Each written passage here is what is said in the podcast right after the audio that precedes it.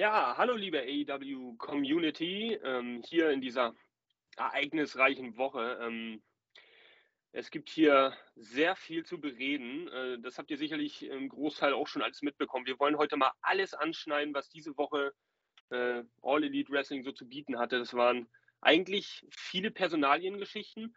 Wie ihr schon seht, dürfen wir die alte Garde heute ablösen. Ähm, hm. ja, also wir, die Frischlinge, dürfen heute den Podcast leiten und wollen euch da mal ein bisschen mit reinnehmen und auch eure Meinung hören. Dafür ist heute auch der Benny äh, wieder dabei. Hallo Benny. Schönen guten Tag, auch von meiner Seite. Und äh, ja, spannende Folge heute auf jeden Fall. Ja, du sagst es. Auf jeden Fall sehr, sehr interessant, was da diese Woche angegangen, abgegangen ist. Also nur als kurzes Resümee, damit vielleicht auch jeder, der das noch nicht so richtig mitbekommen hat oder sich da nicht richtig informiert hat oder, oder wie auch immer da nicht, nicht das mitgeschnitten hat, nur mal kurz der Ablauf. Ist, äh, bei All Out kam es ja dazu, dass äh, CM Punk Moxley den Titel wieder abnahm und äh, das eigentlich Interessante an der ganzen Geschichte und auch an diesem ganzen, äh, an dieser ganzen Woche bis jetzt, und mehr wird sicherlich noch kommen, war ja eigentlich die Pressekonferenz, die danach stattgefunden hat, in der ähm, CM Punk, ja, möchte ich mal behaupten, auf äh, ziemlich unflätige Art und Weise sich da sehr hat gehen lassen, sehr wüste, naja, Beschimpfung, ja, Beschimpfung rausgehauen hat, ähm, gegenüber vielen äh, Wrestlern im Hintergrund, unter anderem äh, stand in seinem Fokus die ganzen EVPs, also äh, Nick und Matt Jackson sowie Kenny Omega. Und ähm, auch MJF hat da durchaus ein Fett wegbekommen, das ich verfolgen können oder euch den einen oder anderen Artikel dazu durchgelesen. Und ähm, nach dieser Pressekonferenz wiederum, beziehungsweise während dieser Pressekonferenz, als CM Punk dann das Podium verlassen hat, kam es backstage zu einer realen Schlägerei wohl. Äh, bei der genau diese Akteure alle beteiligt äh, gewesen sein sollen. Also CM Punk ging wohl so, äh, ist jetzt so die offizielle Auffassung, zurück in seinen Lockerroom und die Young Bucks sowie Kenny Omega kamen dann wohl zu seinem Lockerroom, um äh, ihn zur Rede zu stellen. Hm, da er die Tür dann wohl nicht öffnete, heißt es,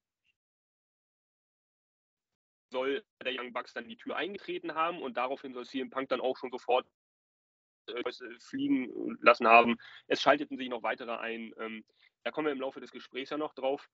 Ähm, das nur die Story drumherum, für alle, die es noch nicht richtig vielleicht mitbekommen haben. Das ist eine sehr, sehr, sehr heiße Angelegenheit, die da momentan äh, rumspukt. Was, wie hast du das erlebt, als du das gelesen hast oder als du den Pay-Per-View, die Pressekonferenz vielleicht gesehen hast? Also erstmal, da äh, muss ich dazu sagen, es war ein sehr interessanter Pay-per-View. Ähm, ich muss auch ehrlich gestehen, ich hätte damit nie gerechnet. Okay, es kam jetzt in letzter Zeit öfter vor, dass äh, CM Punk ähm, unangenehm aufgefallen ist, muss man leider sagen.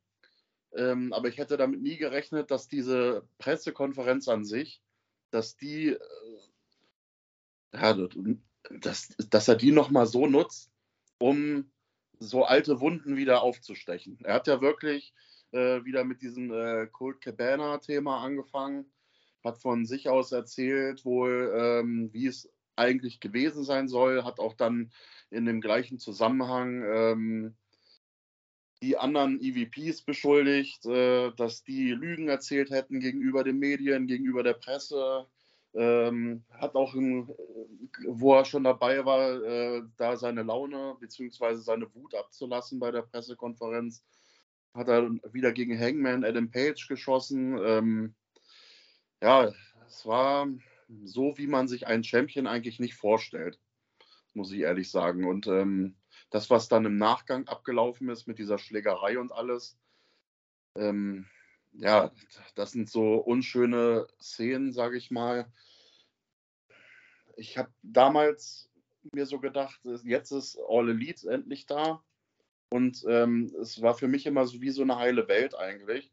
Da sind viele Stars äh, hingekommen, die ich damals ähm, bei einer anderen Promotion auch mal gerne mal gesehen habe.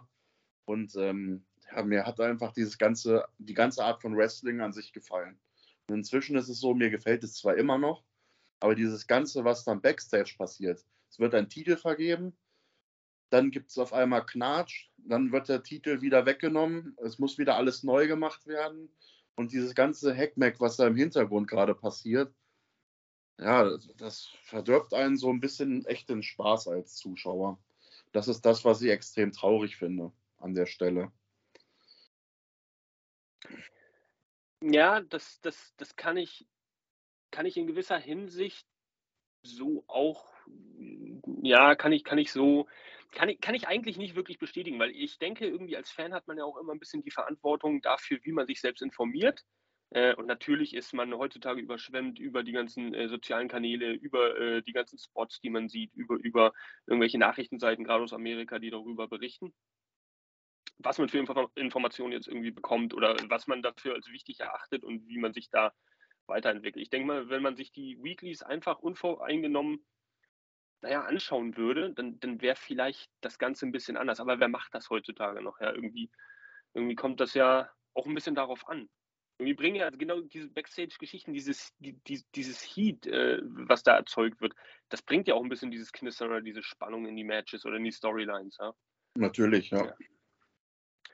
Von daher äh, bin ich da so ein bisschen äh, zwiegespaltener Meinung. Und äh, am meisten habe ich mich eigentlich vorab schon mal gesagt, eigentlich aufgeregt über diese sogenannten Fans. Ja, und ich bezeichne sie auch öffentlich jetzt so als Fans.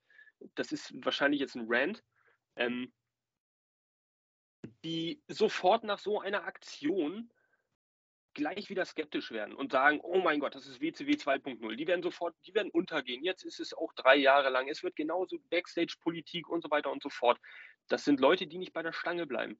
Ähm, das hat mich am meisten an dieser ganzen Woche, wenn ich diese ganzen Kommentare der, der, der sogenannten Fans äh, mir durchgelesen habe, das ist das, was mich am meisten aufgeregt hat. Die, die, die drehen dir gleich den Rücken zu, sobald eine Sache nicht nach deren, nach deren Muster läuft. Und geben dir auch keine zweite Chance oder gucken, was daraus werden kann. Und da werden wir sicherlich im Laufe des Gesprächs auch noch drauf kommen. Aber ich muss sagen, die dieswöchige Dynamite-Ausgabe hat es ja ziemlich gut in sich gehabt. Ähm, und hat auch gezeigt, dass man durchaus ohne diese Stars, die jetzt ja suspendiert worden sein sollen, ähm, ja, dass man die ganz gut aufziehen kann, die, die, diese Show. Also namentlich nur einmal, äh, wer da suspendiert, unter anderem suspendiert worden sein soll, was wohl bestätigt ist, äh, sind halt die Young Bucks und Kenny Omega, genauso wie ähm, äh, Pat Buck, Michael Nakazawa und äh, Brandon Cutler war, glaube ich, auch mit dabei, neben, neben noch ein, zwei anderen. Äh, und interessant hierbei natürlich, CM Punk und Ace Steel standen nicht auf dieser Liste, also zumindest nicht in den Nachrichten, die ich gelesen habe. Da mhm. stand nichts von Suspendierung, ja.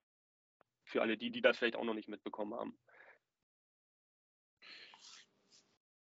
Ja, es war schon eine ganze Menge an äh, Namen, die da gefallen sind, die dann zusätzlich sich da eingemischt haben und die jetzt suspendiert sind tatsächlich. Ähm, aber was ich gelesen habe, dass äh, CM Punk und sein ähm, Trainer, dass die wohl auch beide wahrscheinlich suspendiert worden an sich. Ob das jetzt, ja, gut, das gab es jetzt nicht schriftlich, aber man vermutet halt, Punk fällt ja jetzt aufgrund seiner Verletzung auch für längere hm. Zeit mhm. erstmal aus. Hat sich wohl ganz schön schlimm verletzt. Man redet da von einem halben Jahr bis acht Monate roundabout. Also ja, also ich weiß nicht, wie, wie Toni Kahn jetzt genau reagieren will. Ich vermute mal, die Suspendierungen, die werden relativ zeitnah, gehe ich mal von aus, irgendwann wieder auslaufen. In welcher Länge jetzt auch immer das jetzt so bleiben wird, die Suspendierung wird man sehen. Ähm, und wenn das jetzt tatsächlich so gewesen ist, man hat ja gesehen auf der Pressekonferenz, wie Punk da agiert hat. Dann hieß es ja, es könnte ein Work sein oder ist es vielleicht doch kein Work. Dann liest man auf einmal, dass es eine Schlägerei gab, also äh, eine reale Schlägerei. Das heißt also im gleichen Zusammenhang, dass es wirklich alles nicht ähm, geplant war, so wie es gekommen ist. Und ähm, für mich heißt die logische Konsequenz, ähm, es konnte nur so weit kommen, dass das da alles aus dem Ruder gelaufen ist. Ich meine, der Chef saß ja daneben neben ähm, CM Punk. Und dass man dann, man hat an seinen Blicken gesehen von Tony Khan, dass er in dieser Situation äh, einen sehr überraschten ähm, Ausdruck im Gesicht hatte. Und damit sage ich mir, es ist eine gewisse Führungsschwäche, dass ich meine Stars ähm, so weit sich aus dem Fenster hängen lasse, äh, äh, also dass die sich so weit aus dem Fenster hängen lassen können, ohne dass ich da großartig äh, die Hände drüber habe. Es ist, es ist halt eine Führungsschwäche, behaupte ich mal. Und ähm, ja, jetzt wird ausgebügelt mit Suspendierungen und eventuell, man weiß es nicht, mit Entlassungen und hast du nicht gesehen. Aber trotzdem hätte es von, von vornherein nicht so weit kommen müssen, bin ich der Meinung. Es hätte einfach von vornherein schon äh, von Tony Khan und auch von den EVPs, die da gerne mal mithelfen, äh, gleich eine Ansage gemacht werden müssen. Und dann wäre so ein, da hätte sich dann CM Punk niemals so hingesetzt. Vor allen Dingen, weil ich nicht verstehe, was ich am allerwenigsten sogar noch verstehe. CM Punk sagte damals, er ist froh, dass er wieder im Pro-Wrestling da ist, wo er zurückgekommen ist. So, warum verbaut er sich das jetzt alles wieder? Das geht mir einfach nicht mehr in den Kopf rein, muss ich ehrlich sagen. Wo ich mir so sage, das passt von vorne und hinten nicht. Es ist, es ist eigentlich irgendwie, äh, es ist, es ist Ironie des Schicksals, dass er damals bei seinem Abgang, aber auch vorher in dieser, in dieser, naja, Work-Storyline, möchte ich es mal nennen, in dieser ganzen Phase, eigentlich genau so den gleichen Charakter, äh, Pipe Bomb Punk, äh, verkörpert hat. Und da wurde es ultra gut angenommen von den Fans, weil er irgendwie den Nagel auf den Kopf getroffen hat.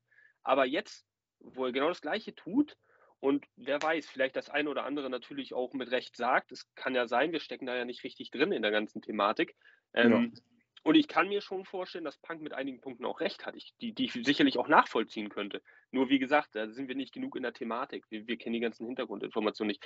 Es ist interessant, dass er für die gleiche Art und Weise, wie er Promos hält oder, oder wie er jetzt Pipebombs schmeißt, jetzt nicht, nicht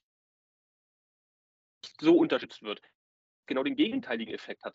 Weil AEW halt eine gegenteilige Company ist in, in der Auffassung der ganzen Fans zur, zur WWE. Vor allem damals, vielleicht auch in den letzten zehn Jahren generell. Ähm, das ist eine ziemlich interessante Sache, aber nur, nur um äh, auf deinen Punkt zurückzukommen.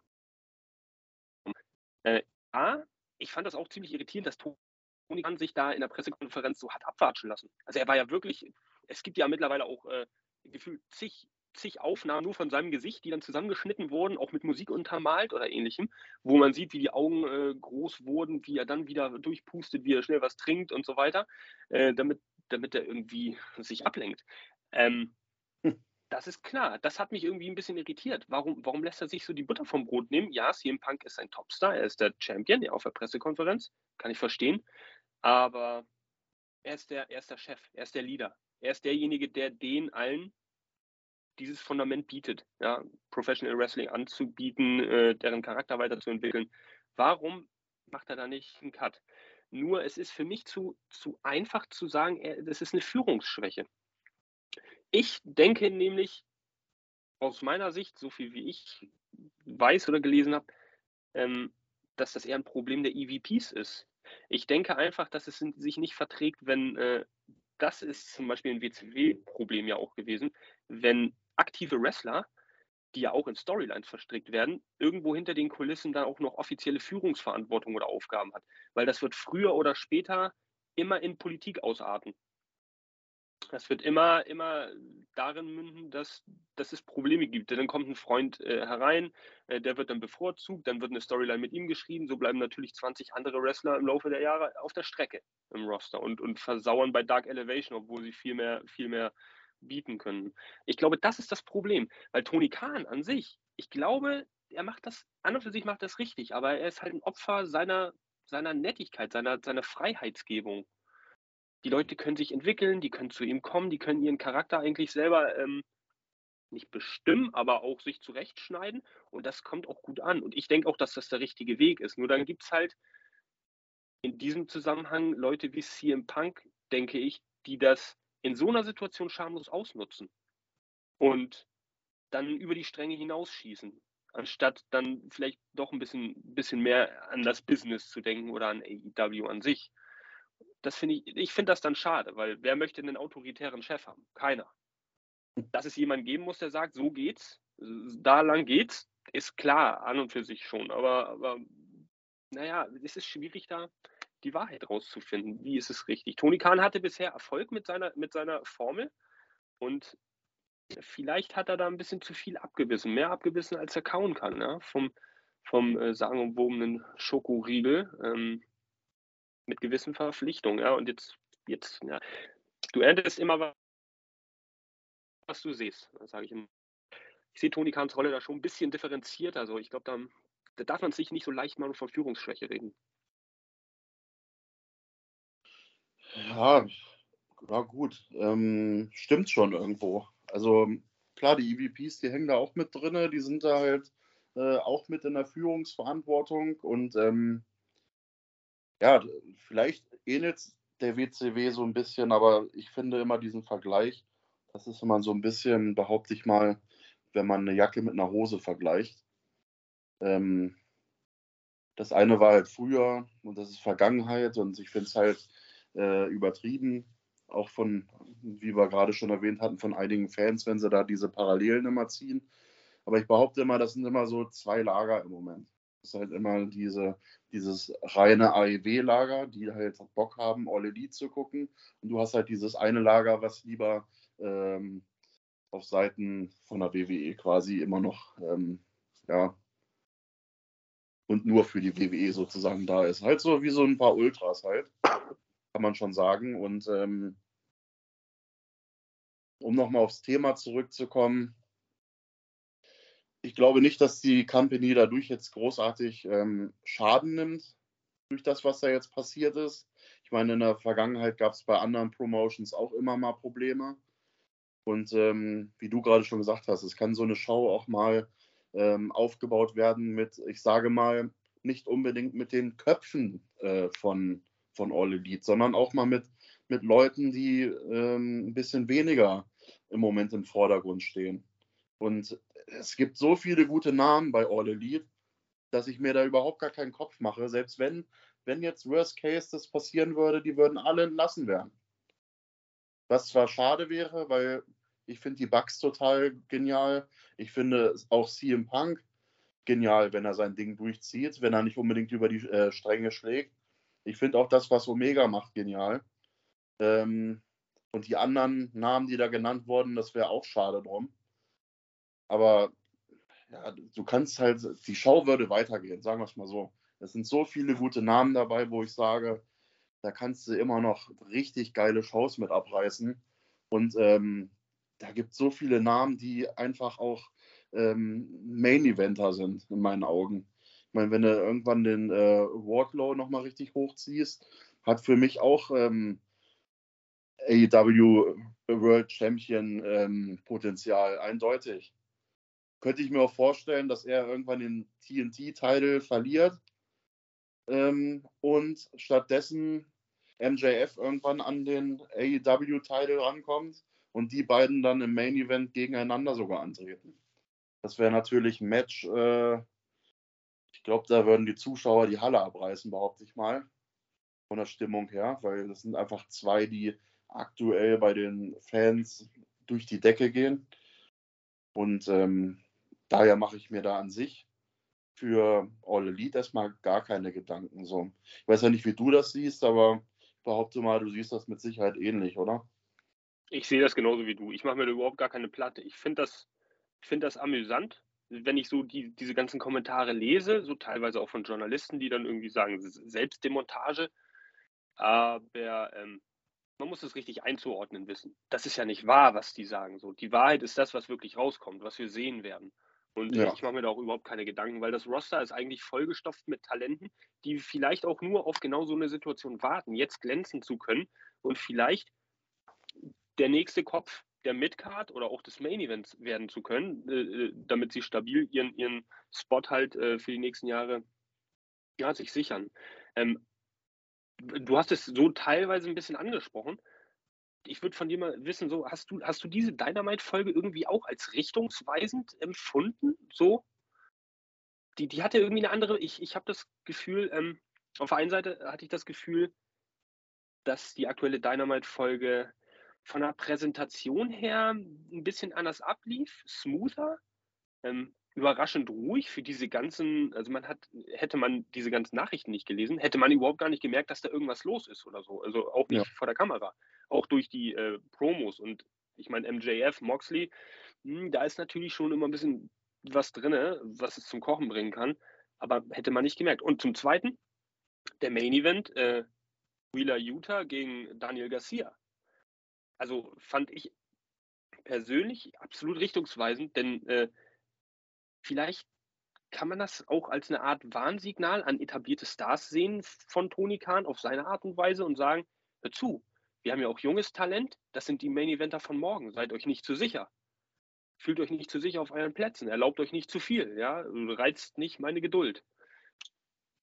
Habe ich so interpretiert, vielleicht überinterpretiere ich das so, aber hast du irgendwie so was ähnliches gemerkt oder? Also das, äh, wo ich sagen muss, was ich ganz dolle gemerkt habe, dadurch, dass jetzt so kurzfristig ähm, diese Entscheidungen gemacht wurden von Toni Kahn und äh, mit den Suspendierungen und so weiter, habe ich dolle gemerkt, ähm, wie flexibel diese ganze Company, diese ganze Liga reagieren kann, wenn es hart auf hart kommt. Und es hat einfach funktioniert, muss man sagen. Es wurden spontan äh, neue Matches eingefügt. Es wurde dieses, äh, dieser ähm, World Champion Turnierbaum ein, äh, eingeführt, um halt den Titel wieder neu zu vergeben. Äh, es wurde rucki mal ein Trios-Title-Match auf die Beine gestellt, was auch durchaus abgeliefert hat, muss man sagen. Und ähm, ja, das Main Event hat natürlich auch abgeliefert. Also an sich hat man es wirklich nicht gemerkt, dass es eigentlich so an sich gar nicht geplant war die ganze Show, sondern wirklich dolle umgestrickt wurde. Aber die Flexibilität, wie gesagt, die muss ich da echt loben. Und äh, da haben die im Hintergrund, im Toni Kahn und Co. eine gute Arbeit geleistet, muss man sagen. Da muss man ja. den Hut vorziehen. Finde ich auch. Also eine absolut sehenswerte Dynamite-Ausgabe, wer die noch nicht gesehen hat. Ja, absolut äh, empfehlenswert, sich die anzuschauen. Ähm, das hast du auch gerade eben schon angesprochen. Äh, mich wird auch deine Meinung natürlich dazu interessieren. Das, da geht es auch schon wieder los mit, dann kommt, dann höre hör ich wieder diese ganze Kritik, oh, dann wird es wieder äh, vakantiert, äh, die Titel werden neu vergeben, jetzt kommt wieder ein Turnier und so weiter. Ähm, logischer Schritt, hättest du das anders gemacht? Ich habe mir die Frage selbst auch gestellt. Ich, ich bin da jetzt nicht zu einer schlüssigen Antwort gekommen, aber war das jetzt der folgerichtige Schritt, dass man da jetzt vielleicht wieder einen Turnierbaum aufstellt? Oder ich meine, irgendwas muss man ja machen, ne? Ja, ich muss ehrlich sagen, als ich heute Morgen dann reingeschaut habe, wie die Show verlaufen ist, ähm, ja, also ich habe die Lösung, die sie sich da haben einfallen lassen, fand ich erstmal gar nicht so verkehrt, dass sie den Trios-Teile gleich äh, wieder ähm, mit einem Match angesetzt haben und es neue Champions gibt mit äh, Death Triangle, ähm, fand ich in Ordnung, muss ich sagen. Der Turnierbaum ähm, für den AEW Worlds Title finde ich so an sich auch in Ordnung. Die wichtigen Namen sind drin. Und äh, ja, es ist halt ein Turnier, was dann ähm, Oh, jetzt komme ich nicht auf den Namen. Am Grand Slam, ne? Genau, danke. das waren so viele Events in letzter Zeit, dass einem echt die Namen schon. Äh, immer mit diesen ganzen genau. Mottos und äh, man kommt da immer ganz durcheinander mit diesen ganzen Untertiteln noch.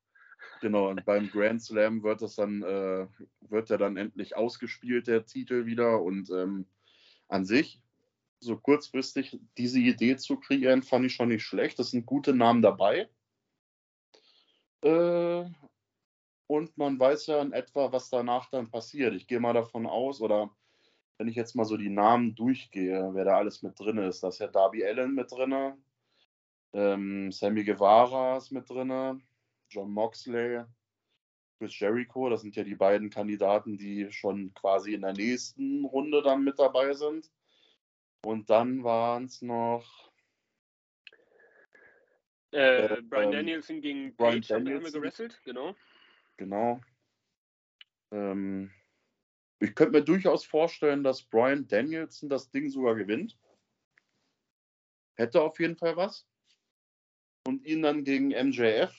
Das wäre mal eine ganz neue Situation. Könnte ich mir durchaus als eine geniale äh, Storyline vorstellen. Also wenn die beiden eine Fehde miteinander anfangen, das könnte amüsant werden durchaus. Also daher finde ich das mit dem Turnierbaum an sich gar nicht so verkehrt. Zumindest für den einen Titel. Für den anderen hätte ich es nicht gemacht. Deswegen fand ich das an sich die Lösung smart und in Ordnung. Ja, also eine direkte Titelverteidigung bei Dynamite hätte sicherlich auch keinen Sinn gemacht. So ist es quasi offiziell verdient. Ja, genau. äh, über, über den Turnierbaum. Aber ich kann deine Meinung nicht teilen, auch wenn ich dein T-Shirt hier so ganz unterschwellig natürlich schon wahrgenommen habe. Ja, nee, nee. Also ich bin, ich bin auch, ich, an und für sich bin ich auch ein Fan von Brian Danielson, aber ach, um Gottes Willen, bitte, bitte lass ihn nicht, oder jetzt werde ich mir richtig viel Hate zuziehen, ne? Aber ähm, bitte lass ihn nicht den, den, den World Championship gewinnen, bitte nicht. Ich, ich kann momentan seiner, seiner, er ist ein super technischer Wrestler, gar keine Frage. Ich respektiere das alles, was er tut, aber ich kann so seiner, seiner Performance im Ring momentan nichts abgewinnen. Ich, ich finde seine Matches so ziemlich, ach, das ist so viel Grappling und so viel Mat Wrestling und, und so viel, ich muss jetzt zeigen, hier die Ringergriffe und ein bisschen ach, technisch versiertes Wrestling. Das, das zieht sich irgendwie alles immer so in die Länge. Wenn du dann 14 Minuten hast, wirkt das oftmals so wie 28. Es ist äh, irgendwie immer ein bisschen kräftezehrend, wenn ich mir so ein Brian Danielson-Match angucke in letzter Zeit. Ähm, aber halt nur meine Meinung. Äh, du hast ja sicherlich eine andere, wie du ja schon gesagt hast. Meine Theorie ist ja, das fand ich ziemlich interessant, als ich diesen Turnierbaum gesehen habe, ist mir so irgendwie nach, nach 2,4 Millisekunden aufgefallen. Geil. Bei äh, Rampage, da wird ja Sammy Guevara gegen Darby Allen äh, kämpfen. Und der Sieger daraus wird ja gegen John Moxley äh, antreten im, im Halbfinale. Meine Idee war jetzt, dass Sammy Guevara dieses Match gewinnen wird bei Rampage und dass er mit dem Match, was dann darauf folgt, gegen Moxley bestraft wird für sein fahrlässiges äh, Runterfallen lassen von, von äh, Ruby Soho. Ich weiß nicht, ob du den Clip gesehen hast, da in der Zero Hour, als er. Das, Ähm, das war schon schmerzhaft beim Zusehen, muss ich ehrlich Genau. sagen. und ähm, zu Recht. Ich meine, Charakter hin, hin oder her. Ich meine, da muss man trotzdem auf die Gesundheit Wert legen. Und ich finde, ich, ich glaube, dass Sammy Guevara, so in meiner Einschätzung, vielleicht seinen Charakter zu sehr mit seinem Real Life vermischt oder dass er da so ein bisschen zu übergegangen ist. Mhm. dass er da vielleicht ein bisschen in mancherlei Hinsicht zu fahrlässig agiert, nicht nur im Ring, vielleicht auch außerhalb mal so. Man hört ja da auch Geschichten.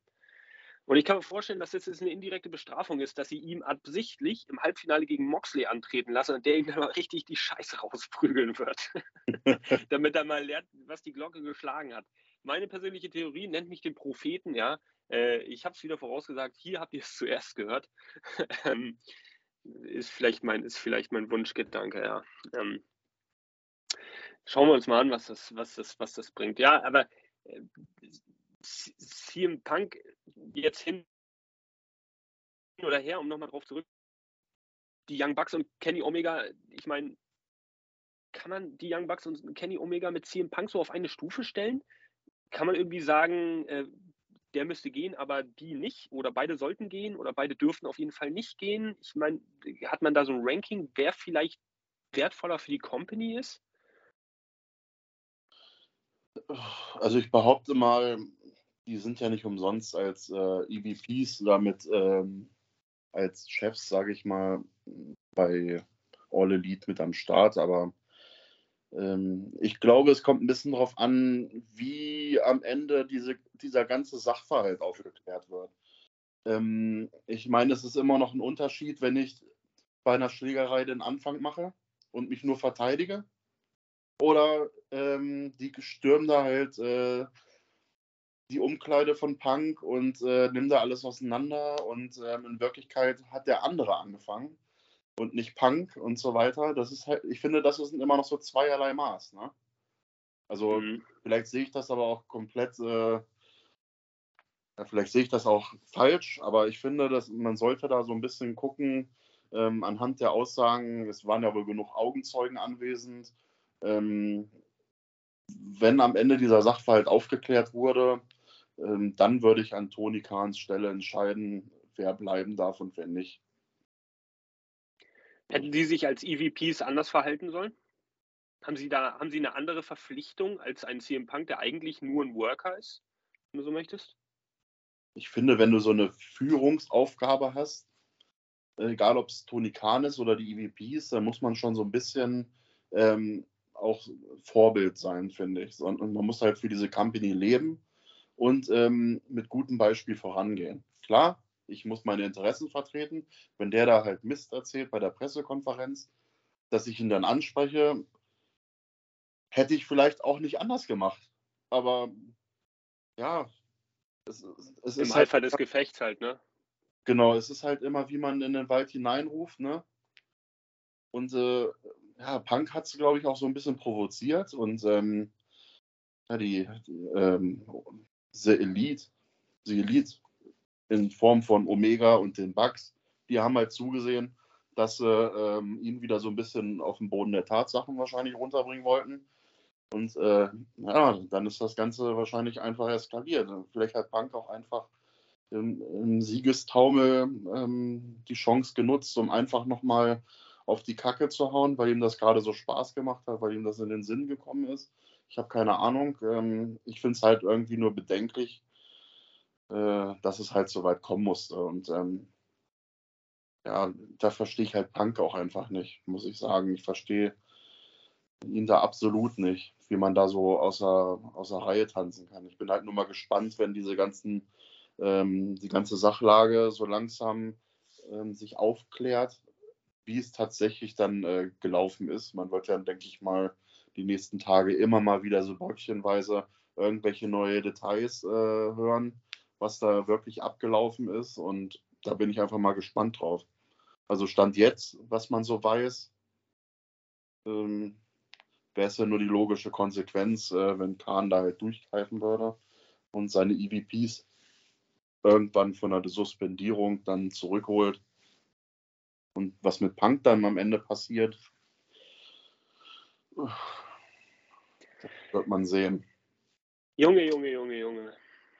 Allein, allein dieser Baustein, ne, das ist schon ein Thema, da, da können, ich, ich persönlich könnte, glaube ich, jetzt fünf Tage und sieben Stunden drüber reden, weil ich meine, das, das verstrickt sich, das ist ja wie ein Baum, der beim Stamm anfängt und beim Zweig noch längst nicht aufhört. Ähm, oh ja.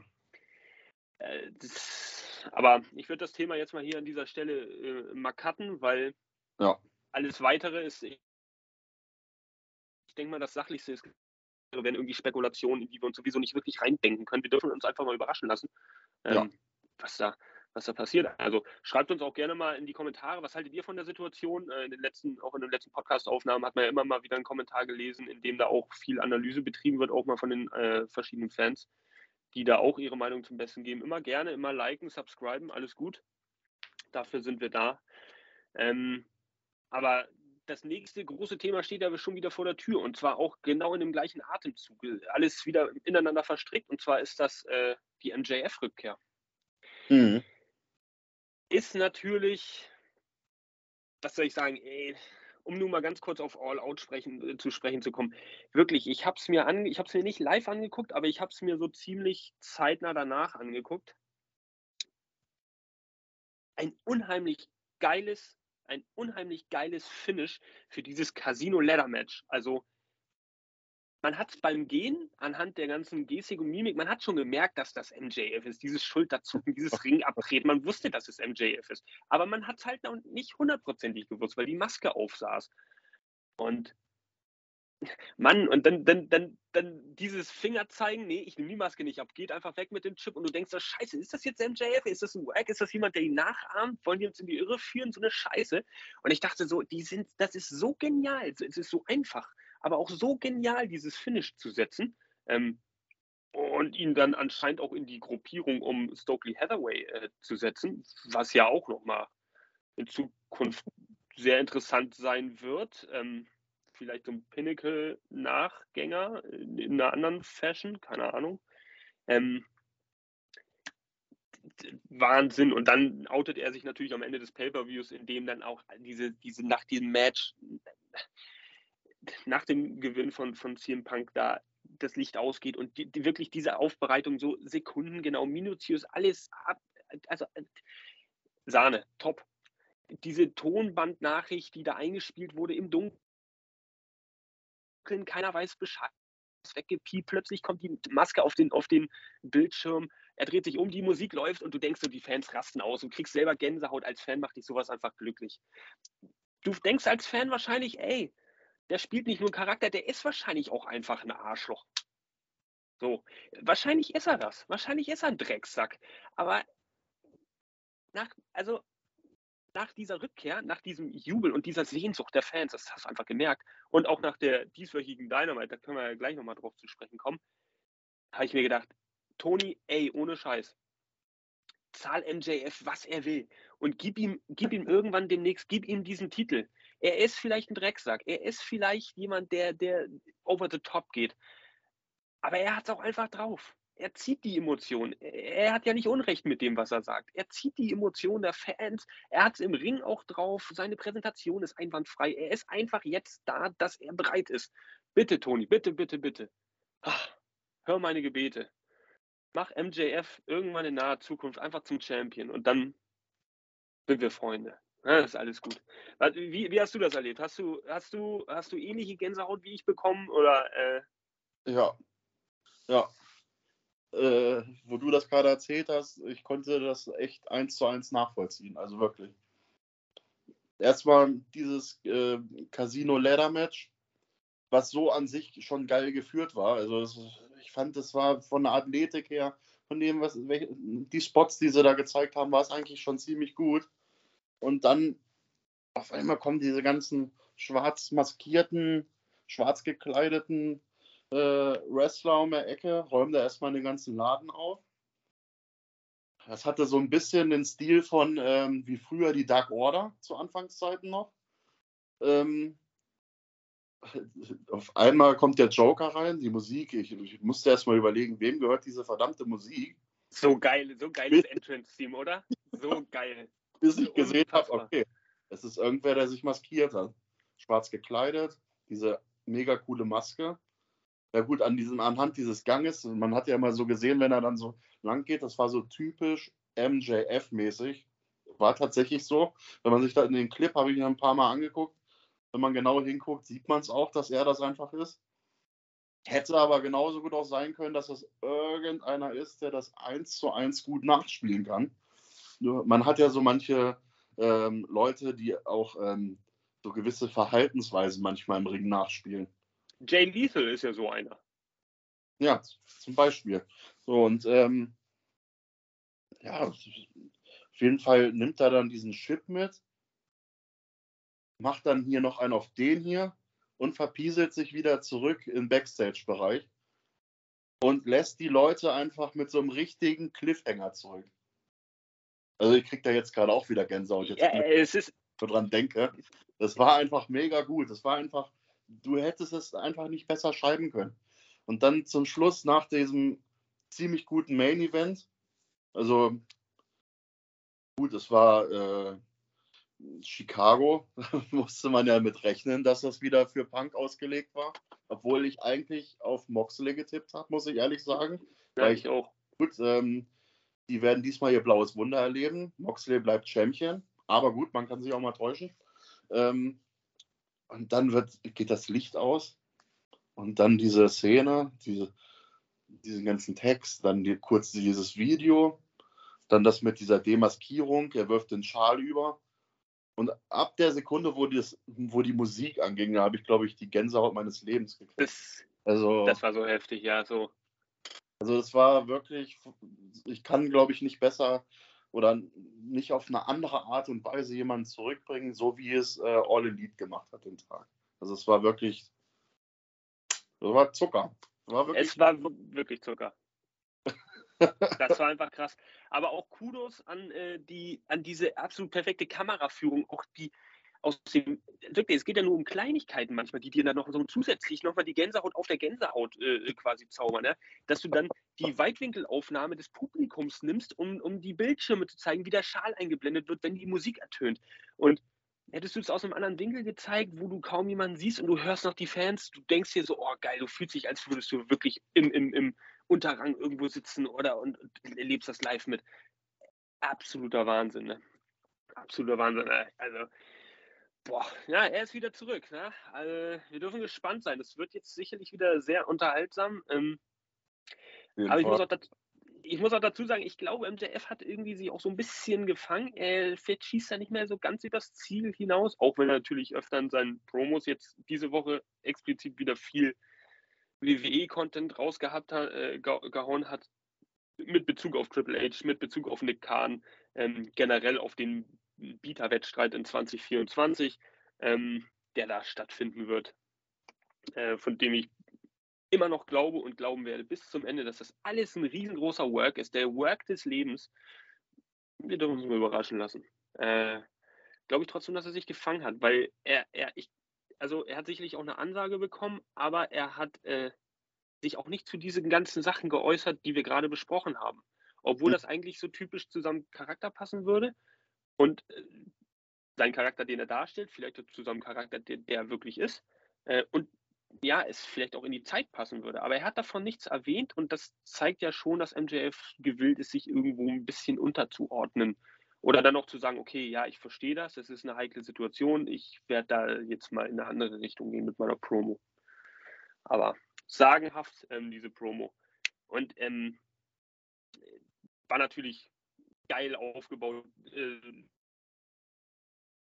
erstmal rein die Face, er heuchelt ihn erstmal vor, es tut mir leid, dass ich euch als Marx beleidigt habe. Und, und ja, ihr wusstet doch, das sind alles so Jokes gewesen. Und ich liebe doch Brooklyn. Und äh, bla bla bla, dieses ganze Geflattere, ich weiß nicht, ob ihnen das irgendjemand wirklich abgekauft hat, aber, aber es gab einige Cheers, anscheinend haben sie es auch geglaubt, teilweise. Hat sich natürlich geturnt, als Moxley reingekommen ist. Und ich weiß nicht, willst du noch was zu MJF sagen, sonst würde ich mal auf das Thema Moxley zu sprechen kommen. Ich glaube, es ist erstmal alles gesagt mit MJF. Also ich bin, um dann einen Punkt hinterzusetzen, ich bin einfach froh, dass der Kerl wieder da ist. Weil so wie er Mike ist, so wie er sich gibt bei seinen Promos, machen wir uns nichts vor. Da, da kommt aktuell, glaube ich, keiner dran. Also es sind, gibt viele gute, aber MJF, der ist Marke sehr gut. Also 1 plus mit einem Plus, Plus, Plus, Plus dahinter. Also dem wurde das Wrestling quasi in die Wiege gelegt. Der ist mit diesem Schal schon auf die Welt gekommen, behaupte ich mal. Der ist einfach der Geborene dafür am Mike. Also wirklich top. Würdest du ihn als MVP von AEW bezeichnen? Ich finde, er ist schon so ein gewisses Aushängeschild, ja. Würde ich schon sagen. Auch äh, weil, weil andere Homegrown Talents hier, äh, Hangman Adam Page oder oder auch ähnliche Konsorten, die ja auch von Anfang an irgendwie dabei waren. Aber die, die kommen irgendwie an sein Level nicht ran. Auch wenn man die respektiert und man weiß, was sie leisten können. Aber MJF ist, ist der sticht einfach hervor. Er ist wie aus einer anderen Galaxie. Also der hat Sachen drauf, die, die kann kein anderer bringen irgendwie. Das, das hat tatsächlich angefangen, glaube ich, ab dem Zeitpunkt, wo er damals den Heel-Turn hingelegt hat gegen Cody ab da fing es so langsam an, dass er so sein Level von Mal zu Mal immer mehr angehoben hat.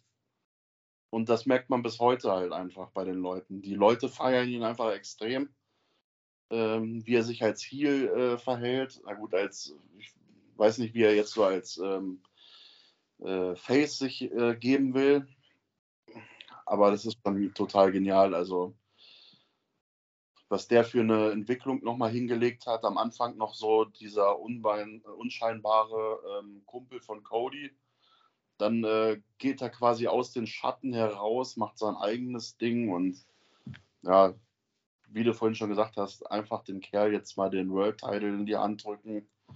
Ähm, mit einem Mega-Match, was er abreißt. Das kann auch gerne mal so ein gut geführtes 20-Minuten-Ding sein. Ähm, und lass die Halle einfach platzen, wenn der Champion wird. Ist einfach so. ja, es, ja ich, ich finde, er hat es verdient. Er ja. kann sich das auch erlauben. Und äh, es fehlt auch Zeit für ihn. Er ist bereit, den Ball jetzt in die Hand zu nehmen und ähm, zu zeigen, ob er es drauf hat, was er drauf hat. ob er nicht vielleicht danach wieder ein bisschen demütiger wird oder ob er einfach recht behält mit dem, was er sagt, dass er einfach ein geiler Typ ist und es drauf hat. Ja. Ähm, was ich ja vorhin schon angedeutet habe, irgendwie in gewisser Hinsicht underrated, John Moxley. Ich glaube, er ist wirklich ein sehr, sehr großer Rückhalt in der Company generell. Denn ich kann mir gut vorstellen, entgegen seinem Charakter, den er on-air äh, trägt und auch, uns auch zeigt, ist da hinter den Kulissen doch jemand, der schon auch einen guten Ton ansetzen kann oder der auch schon wirklich klar machen kann, worum es geht. Fehlt auch jemand, den die Leute auch respektieren. Also vielleicht in, also in etwa vielleicht so eine Art Charakter wie Harley Race oder also äh, tough. Er ist ein richtiger tough SOB, äh, nicht nur im Ring, sondern auch im Real Life dem du es auch abkaufst, authentisch und dadurch werden die, die Worte auch wieder glaubhaft, die gesprochen werden. Ähm, ich, ich, die, die Headline meines Lebens habe ich mir selbst während des Pay-Per-Views geschrieben. Da habe ich, da habe ich, ja, da habe ich für mich selbst gesagt, John Moxley ist so ein guter Heel, der schafft es sogar, dass CM Punk in seiner Heimatstadt bejubelt wird. Und ich fand, das ist so ein krasses Statement, weil wenn du dir überlegst, dann das kannst du nicht mit Money in the Bank 2011 vergleichen, wo halt wirklich die, die jegliche Mikrofone, glaube ich, in der Halle gegen John Cena das Match in Chicago geplatzt sind, als seine Musik ertönt ist. Das war dieses Mal nicht so. CM Punk wurde bejubelt, ja, natürlich, Chicago. Aber John Moxley wurde auch bejubelt auch beim Introducen, als sie im Ring standen, es war nicht so die typische Heel-Face-Verteilung und auch nicht die Hometown-Hero-Verteilung. Die, die wurden beide sehr stark bejubelt. Und äh, die paar Buhrufe, die habe ich fast gar nicht richtig wahrgenommen für John Moxley. So, weil der, der, hat halt auch wirklich krasse Reaktionen gekriegt. Und er, ich habe mir das Gesicht von ihm angeguckt. Der, sein Entrance war ja auch wieder drei, vier Minuten lang. Der hat teilweise hat er so einen Gesichtsausdruck gehabt. Ich habe gelacht. Ich habe mich bepisst vor Lachen. Weil, weil ich genau gemerkt habe, der, der, weiß, der weiß, John Moxley ist ja ein Typ, der weiß immer genau, was er tut und was er sagt. Aber in der Situation, glaube ich, war er einfach überfordert. Er kam in den Ring, guckt sich das an und denkt so, ey, was ist denn hier los? Eigentlich sollte ich doch hier total weggebuht werden. Äh, aber die bejubeln mich. Und er hat dann irgendwie versucht, so dermaßen over the top heel zu sein, dass er halt irgendwie geschafft hat, CM Punk damit in Chicago overzubringen, was eigentlich ein Selbstgänger ist. Aber in diesem Fall war es das nicht. Da musste Moxley irgendwie schon nachhelfen. Fand ich so genial. Und dann damit verknüpft diese unglaubliche Promo diese Woche bei Dynamite, nachdem MJF dann aus dem Ring geflüchtet ist, nachdem er circa Minute gebraucht hat, um sein viel zu enges Hemd über den Arm abzustülpen. das war eine Situation, ey. Naja, wie auch immer. Ähm, alle Leute, ja, alle Leute, die meinen, dass durch, äh, durch das Vakantieren eines Titels, gerade in so einer Situation, jetzt vielleicht der Wert ein bisschen äh, leidet des Titels, der, der, der Ansehen, äh, das Ansehen des Titels leidet, die können mich mal gepflegt gern haben. Hm. Weil John Moxley hat durch seine sowas von solide und passionierte 7, 8 Minuten Promo, dieses, dieses wirklich aus dem Herzen sprechen, hat er hat es geschafft, diesen ganzen Titel nicht nur dem Wert wiederzugeben, den, den er vor zwei Wochen hatte, sondern meines Erachtens nach auch noch eine Schippe draufzulegen und ihn noch höherwertiger zu machen. Das alles hat AEW in meinen Augen John Moxley zu verdanken. Er ist einfach so ein solider Gameplayer, der wirklich businessrelevant irgendwie entscheidet, Promos hält, nicht unangenehm auffällt, alle seine Sachen irgendwie äh, geil durchführt und ein Company-Guy ist. Also das mein Take zu John Moxley, weil der verschwindet irgendwie immer ein bisschen unterm Radar, habe ich das Gefühl. Also der ist halt da und jeder respektiert den auch, das ist cool. Aber der es werden die Lauten wahrgenommen. MJF, ja, äh, CM Punk. Solche Leute werden wahrgenommen. Und John Moxley ist dann eher so der Stille, der von hinten wenig sagt und dann einfach agiert. Ja. Aber äh, so, jetzt habe ich mich hier fünf Minuten ausgelassen über, über John Moxley, aber das war mir auch ein, ach, das, das, das musste raus, weil das, das hat pulsiert. Denkst du da ähnlich wie ich über John Moxley? Bist du auch verliebt in ihn oder, oder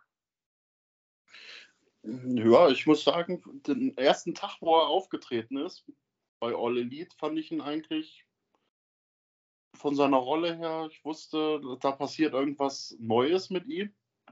So war es ja dann noch gewesen. Er konnte sich endlich mal ausleben.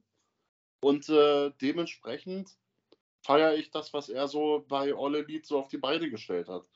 Und ähm, dazu gehört nicht nur so das Aktive, was er bis jetzt so gezeigt hat, sondern er hat ja auch ähm, eine Zeit lang hat er ja auch Probleme gehabt, so ein bisschen mit dem Alkohol war das, ne? Ähm, dass er von sich aus den Weg gegangen ist, hat das quasi offiziell, ist dagegen angegangen, hat sich da helfen lassen und alles und kam so ein bisschen auch wie ein neuer Mensch zurück, aber ja, mit noch mehr Power fand ich. Also der gehört einfach, das ist jemand, den kannst du eigentlich immer safe, glaube ich, egal gegen wen, kannst du den ins Main Event stecken, weil er ist einfach so, verkörpert für mich auch so ein bisschen mit die Company auch. Er ist so, seitdem er da ist, gehört er quasi dazu. Ähm, und zwar nicht nur einfach, weil er, weil er da unterschrieben hat, sondern der gehört auch für mich so dazu, ähm, wenn ich jetzt irgendwem erzählen würde, ja, wen gibt es denn da so alles bei All Elite? Dann würde ich, glaube ich, auch sagen, John Moxley, kennst du den von damals noch? Äh, ach ja, mh. Dean Ambrose, alles klar, cool. Und wie macht er sich so? Ja, er ist jetzt ein bisschen mehr wieder auf die härtere Schiene. Ich glaube, da würde ich von dem auch nur Positives erzählen. Und ähm, ja, das, also er lebt seinen Stil. Der ist für mich so ein bisschen auch der, der ähm, König der härteren Matchart, kann man schon sagen. Also ähm, da hat er auch wirklich Spaß dran. Das sieht man, klar, hat er dann immer schmerzverzerrtes Gesicht und so weiter. Ähm, aber egal wie hart die Matches waren, eine Woche später stand er wieder im Ring und hat alles gegeben. Also, das ist einfach ein Worker vor dem Herrn, den er hat einfach so ein Dauer-Main-Event-Potenzial. Also den kannst du aus dem Nichts wieder hochholen und hochziehen zum Main-Event wahrscheinlich. Ähm, und dementsprechend ist er auch zu Recht schon zweifacher AEW World Champion gewesen. Also ja, das, das, er ist für mich wirklich ein Aushängeschild, muss man sagen. Also, ich finde ihn so, wie er ist, von seiner Art her. Ich zeige gerne mal einen Mittelfinger in die Kamera.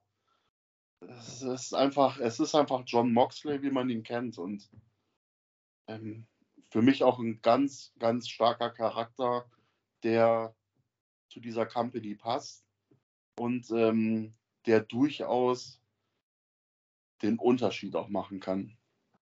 Ach, ich sehe da, ich, guck mal, ich sehe da in deinem Gesicht so dieses, dieses Grinsen, dieses, so ein Funkeln in den Augen. Also ein bisschen verliebt bist du auch.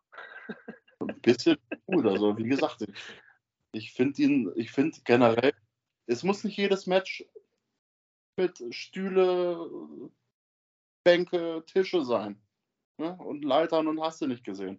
Aber bei, wenn Moxley das macht, einmal in der Nacht bei so einem äh, Event, dann reicht mir das immer schon, weil der, der reißt da alles ab. Der holt ja alles aus dem Ring drunter hervor, was nicht bei drei auf dem Baum ist oder was der Ringrichter ihm wegnimmt.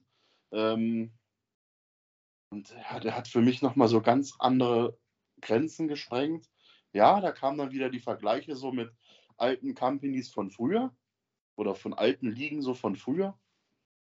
Ist mir aber Wurst, weil er hat das Ganze nochmal auf ein ganz anderes Level gehoben und ähm, ja, auf eine starke Art und Weise, fand ich. Also, wie gesagt, er ist für mich einfach der König der härteren Matchart. Das ist einfach so. Da kommt auch keiner dran. Äh, und ich bin auch froh, dass er äh, sein Ding so durchzieht und Woche für Woche ähm, gute Arbeit leistet, muss man sagen. Und ich wette, der wird auch backstage ähm, gute Arbeit leisten und wird mit Sicherheit ähm, als Vorbild irgendwo auch für die etwas jüngere Generation hervorgehen, könnte ich mir vorstellen.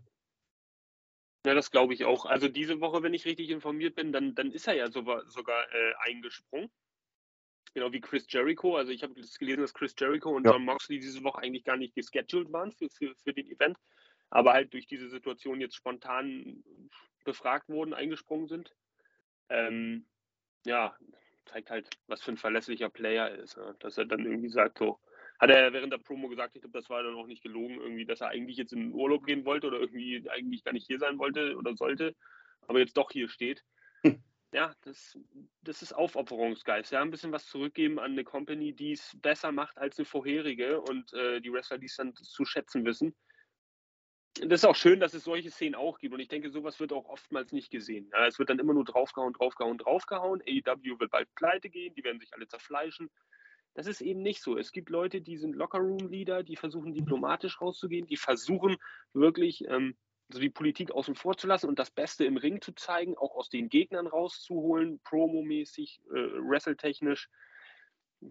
So einer ist einfach Moxie, so einer ist auch Jericho. So, und äh, wenn, wenn die halt was erzählen, dann glaubst du denen das auch mit der Erfahrung, mit dem Können, mit dem Charisma äh, und dem Auftreten.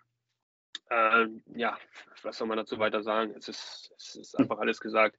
Ich bin begeistert. Ähm, ja, gibt es jetzt irgendwie in, gibt's jetzt irgendwelche Zukunftsaussichten? Sollten wir alles schwarz malen? Sollten wir es genau im Gegenteil alles zu optimistisch sehen, was da jetzt demnächst passieren wird? Wie wird es jetzt weitergehen? Ähm, Storyline-technisch, was kann daraus erwachsen aus allem? Wird es neue geben? weiß nicht, äh, eigentlich fühlt sich das an wie in gewisser Hinsicht ein Neustart. Du hast jetzt die Chance irgendwie jetzt mal durch, durch die beiden Streithähne, die jetzt erstmal weg sind, neu ein Reboot zu Hinsicht. So, oder sehe ich das falsch? Wie wir vorhin schon mal angerissen haben, jetzt haben auch mal ähm, die anderen Talente die Chance zu zeigen, dass die so eine Show ähm, vorantreiben können. Und ähm, ich finde es gar nicht so verkehrt, muss ich sagen, weil ich immer der Meinung bin, ja, es kann nicht jeder äh, gleichzeitig im Main Event stehen, es kann auch nicht jeder gleichmäßig gut gebuckt sein, es kann auch nicht jeder immer nur bei Dynamite auftreten. Das geht halt einfach nicht. Dafür sind einfach viel zu viele äh, Leute inzwischen ähm, bei All Elite. Aber wenn es darauf ankommt, habe ich wirklich jede Menge starke Leute, die ich zu jeder Zeit rucki bei den Leuten auch overbringen kann. Ähm, da könnte ich jetzt so viele Namen nennen. Einige sind ja auch immer fleißig bei Dynamite schon dabei. Aber es gibt auch einige, die vielleicht noch nicht so oft äh, in letzter Zeit in Erscheinung getreten sind. Und ähm, es gibt genug Talent, also es gibt genug Potenzial, um auch ohne ähm, so eine Aushängeschilder wie die Bugs, äh, Kenny Omega oder auch ähm, CM Punk ähm, zurechtzukommen, bin ich der Meinung. Und ähm, es ist schmerzhaft, ja. Es sind gute Athleten, ja. Aber ähm, ich sag mal, die Welt wird sich weiterdrehen. Es wird nicht, es wird nicht das Ende von All Elite sein, nur weil drei, vier, fünf Leute vielleicht tatsächlich gehen sollten. Ähm, dann kommen andere Leute hervor und werden äh, gepusht und gemacht und getan. Und ähm, ich gebe dir mein Wort darauf, es wird funktionieren. Weil dieses ganze Konzept, was Tony Khan dahinter hat, dieses eigentliche, dieses ganze Wrestling-Konzept an sich, ähm, es funktioniert einfach. Und es funktioniert auch mit anderen Leuten. Und ähm, da können jetzt die Ultras mir von mir aus an die Kehle springen, aber es zieht sich nicht immer nur an einer Person oder an zwei Personen alles hoch, so wie man es immer ähm, von anderen Shows gerne kennt, wo immer nur, äh, ich möchte jetzt äh, keinen Namen nennen, da, ne, aber ähm, sondern es wird auf alle gebaut. Auf alle gleichermaßen irgendwo aufgebaut. Und ich glaube, das weiß Toni auch, dass, dass er da eine super Mannschaft hinter sich hat, ein super Team. Ähm, und dass er darauf auch setzen kann, auf jeden Fall. Und deswegen sage ich ganz fest, so wie es ist, in Zukunft wird das alles weitergehen. Ob mit oder ohne den Stars, die da jetzt suspendiert sind, bleibt abzuwarten. Aber ich gehe davon aus, dass nicht alle davon einfach so gefeuert werden, sondern ähm, spätestens, wenn das alles aufgebröselt ist, dieser ganze Sachverhalt, werden wir mit Sicherheit den einen oder anderen mit der Zeit dann auch wiedersehen. Also das, die Welt wird sich, wie gesagt, weiterdrehen. Es wird nicht das Ende sein. Also ich sehe ja jetzt die Chance, habe ich ja schon gesagt, zum, zum, zum Reboot in gewisser Hinsicht. Ähm, ich bescheinige Toni Kahn in dem Moment Führungsschwäche. Wenn, äh, genau, da, da gehe ich d'accord. Ich gestehe Ihnen dann Führungsschwäche, wenn folgendes Szenario äh, eintritt. Und zwar hat er jetzt die Chance, sich um Talente zu kümmern, die ähm, in seinem Roster äh, sitzen, stehen, eigentlich nur fürs Catering da sind, im überspitzten Sinne gesagt. Ähm, er hat die Chance, sich darum zu kümmern, dass die jetzt ihren verdienten Platz nach zwei, drei Jahren vielleicht, vielleicht auch nach, nur nach einem Jahr, endlich bekommen. Und vielleicht auch mal ins Spotlight äh, geraten. Weil wrestlerisch sind ganz viele Wrestler bei All Elite Wrestling einfach nicht äh, schlecht. Definitiv nicht. Die haben alle irgendwo ihre Eigenheiten und auch was Spezielles drauf. Nur, mhm. wie du gesagt hast, ist es natürlich nicht Platz für jeden und du kannst auch nicht jeden gleich stark bucken. Nur jetzt hat Tony Khan die Chance. Topstars fehlen für eine gewisse Zeit, unbestimmt. Bei CM Punk, wie du gesagt hast, ja wohl sechs bis acht Monate aufgrund eines Trizepsrisses, wenn ich das richtig in Erinnerung habe. Jetzt muss er genau diese Leute, die vielleicht ein bisschen frustriert sind, wo die Moral immer ein bisschen weiter gesunken ist, ins Boot holen. Und da wird sich dann auch herauskristallisieren, in meinen Augen, wie, der, wie es um den Charakter von Podikan geschaffen ist. Nicht, dass ich nicht, dass ich an seinem Charakter oder an seiner Integrität irgendeinen Zweifel hege.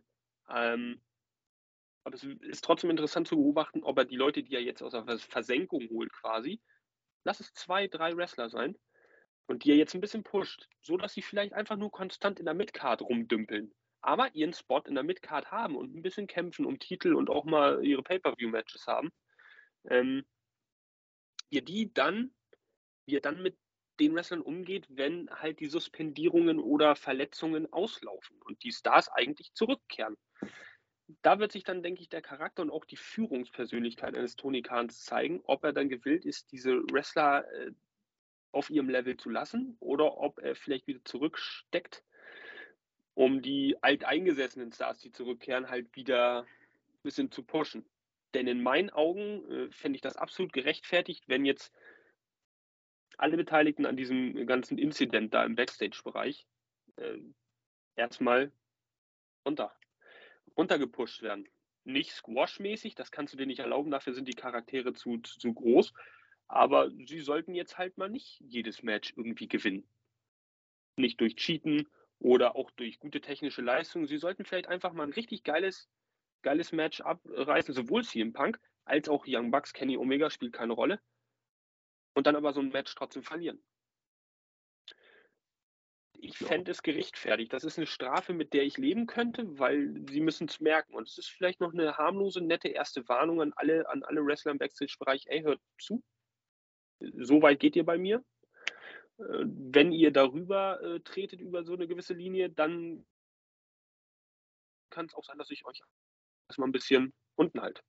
Beziehungsweise vielleicht auch suspendiere, wenn ihr euch irgendwas zu Schulde kommen lasst. Ja. Finde ich folgerichtig. Da dürfen, wir viel, da dürfen wir gespannt sein, was in der nächsten Zeit abgeht. Und das wird uns sicherlich die nächsten nicht nur Wochen, sondern auch Monate begleiten hier. Ja, also habe das Gefühl, die, wie gesagt, auch das sind Themen, diese ganze Philosophie, was geht da ab, was haben wir für Möglichkeiten, was haben wir für, für ein talentiertes Roster. Ähm, da könnten wir die ganze Nacht drüber reden. Also, das würde gar nicht aufhören. Also, da können wir selber wahrscheinlich irgendwie als Booker anfangen. Ja, auf jeden Fall. Ich würde vielleicht jetzt auch nochmal das, das Thema Malakai Black ansprechen. Ja? Bei äh, Malakai Black gab es ja auch in der letzten Woche bereits vor All Out auch schon Spekulationen, dass er um seine Entlassung gebeten hat. Und mittlerweile hat sich das Ganze ja auch bestätigt. Ja. Ähm, jetzt ist allerdings die, noch nicht ganz klar, ob es tatsächlich eine Entlassung sein sollte oder vielleicht eine Auszeit. Also es wird noch gemunkelt, dass, dass er vielleicht auch zu einem Agreement mit, mit Tony Khan gekommen ist, wonach er sich eine Auszeit nimmt. Gehen wir jetzt mal von der Entlassung aus, weil es oftmals so gepostet wurde, äh, auch von den großen Seiten. ja, irgendwie schockierend. Also ich habe mir nicht viel aus, ich habe mir nicht, nicht wirklich viel aus Malakai Black gemacht. Ich war schon imponiert von seinem Charakter und so weiter. Aber das, das ist natürlich jetzt schon in einer sehr wichtigen Phase, auch gerade in dieser Trios-Title-Phase, äh, ähm, wichtig, so ein Stable zu haben, was etabliert ist. Und House of Black war nun mal etabliert. Lass sie zwei, dreimal verlieren. Aber sie, sie waren da, man wusste um ihre Qualitäten und naja, der Leader geht jetzt halt vom Bord. Ähm, aufgrund von psychischen Problemen, wenn ich das richtig gelesen habe. Er soll ja, ja auch, auch öffentlich mehrmals bestätigt haben, dass er da an Depression leidet. Ähm, es wird auch gemunkelt, dass er vielleicht Interesse daran haben könnte, woanders unterzukommen, bei gewissen Ex-Arbeitgebern, weil er da irgendwie guten Draht hat. Äh, aber davon geht man momentan eher nicht aus. Also es sind wohl eher die gesundheitlichen Probleme, die, die da im Fokus stehen. Ja, finde ich persönlich ziemlich schade. Wie gesagt, auch wenn ich mir aus ihm nicht wirklich viel gemacht habe, aber ich denke, man, man hätte da durchaus viel rausholen können äh, in der nächsten Zeit. Mit dem Stable insgesamt, aber dann natürlich profitiert auch Malakai Black als Einzelperformer da, äh, davon. Ja, schade, was ist dein Take darauf? Ich war ein bisschen ja, traurig darüber, dass, es, äh, dass er gesagt hat, er möchte gerne ähm, sich eine Auszeit nehmen. Ähm, er hat ja wirklich anscheinend psychische Probleme, wahrscheinlich auch in Form von Depressionen, wenn es ganz hart kommt. Ähm, ich finde es in Ordnung, dass er damit so offen umgeht und da was gegen machen will. Das muss man ihm hoch anrechnen. Ähm, ja, er ist der Kopf äh, von äh, House of Black gewesen. Ähm, aber ich sage mal, da wird sich jetzt irgendwer anderes ähm, von der Truppe hervortun und das mehr oder weniger erstmal übernehmen. Es ist schade in meinen Augen, aber in erster Linie soll er erstmal was für seine Gesundheit tun und ähm, er ist ja auch noch nicht so alt. Wie alt mag er jetzt sein? Ich weiß es jetzt gerade gar nicht mehr. Also vielleicht Mitte, Mitte 30 sein. Das Max kann gut sein. Ich werde mal, werd mal ganz kurz recherchieren, während du dann. Ja, mach mal. Das äh, würde ich jetzt auch gerne mal wissen. Das weiß ich jetzt auch nicht so komplett. Auf jeden Fall ist er noch nicht so alt. Der hat noch. 37. Ja, okay, Mitte, Ende 30, sage ich gar nicht mal so schlecht. Ähm, ja, er ist ja noch ziemlich jung, er ist in der Blüte seiner, seiner Wrestling-Karriere. Und ähm, wie bei John Moxley, wie ich da auch schon gesagt habe, der hat auch zu seiner, zu seiner Sucht gestanden, hat was gegen getan. Ähm, er macht jetzt auch was ähm, gegen seine gesundheitlichen Probleme. Und es ist vollkommen in Ordnung, wenn die da auch zu stehen und sich die Auszeit nehmen, auch wenn sie gerade ähm, einen guten Karrierelauf haben. Aber das bringt einem dann auch nichts, wenn die sich kaputt machen damit. Und ähm, ich gehe ganz stark davon aus, dass wir ihn mit Sicherheit wiedersehen werden. Das könnte ich mir durchaus vorstellen. Wenn er so seine Probleme wieder in den Griff gekriegt hat und ähm, er sich da sicher fühlt, dann werden wir ihn mit Sicherheit wiedersehen. Weil ich glaube, er konnte so ein Stück weit sich da auch ein bisschen mehr ausleben. Er stand mehr im Mittelpunkt wie bei seinem alten Arbeitgeber und ich glaube, das hat ihm schon ganz gut gefallen. Daher gehe ich mal ganz stark davon aus, wird er irgendwann in, ja, vielleicht nicht in zwei, drei Monaten, aber vielleicht in einem halben Jahr oder so, ähm, weil sowas dauert, so eine Erkrankung dauert ja auch immer ein bisschen, bis das, äh, bis man da sich ähm, ja, besser mit abfindet. So richtig weggeht das ja irgendwie nie teilweise. Ähm, deswegen, ich bin jetzt einfach mal guter Dinge und sage, er kommt irgendwann wieder. Wäre sicherlich wünschenswert. Also ich denke, man kann aus seinem Charakter durchaus mehr rausholen, äh, als man es jetzt schon getan hat. Man hat ihn auch schon gut dargestellt von der Performance her. Vielleicht nicht immer von den Ergebnissen oder vom Ring, aber so wie er wieder auftritt schon wirkt und auch seine Darstellung war das schon stark. Und ich, das hätte man sicherlich noch ein bisschen pitchen können. Also für mich wäre es auch wünschenswert, jetzt, wo es beschlossene Sache ist, dass er jetzt das erstmal weg ist. Im Nachhinein finde ich es ein bisschen schade, dass man das vielleicht auch nicht so richtig im Fokus hatte. Ähm, aber wer weiß, vielleicht kommt die Zeit ja wieder äh, und dann sollte man ihn auf jeden Fall auf dem Schirm haben, weil ich glaube, dass, dass, dann, äh, dass dann durch eine Rückkehr immer auch eine gute Storyline irgendwo raus erwachsen könnte. Und dadurch kann man den Charakter dann auch wieder ein bisschen besser pushen. Wer weiß.